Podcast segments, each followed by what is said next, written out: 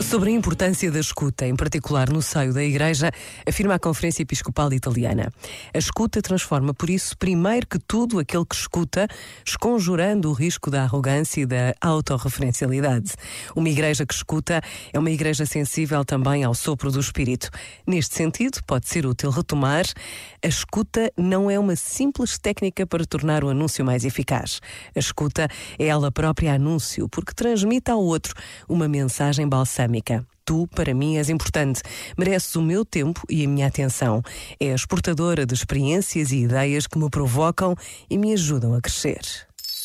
Este momento está disponível em podcast no site e na app da RGF.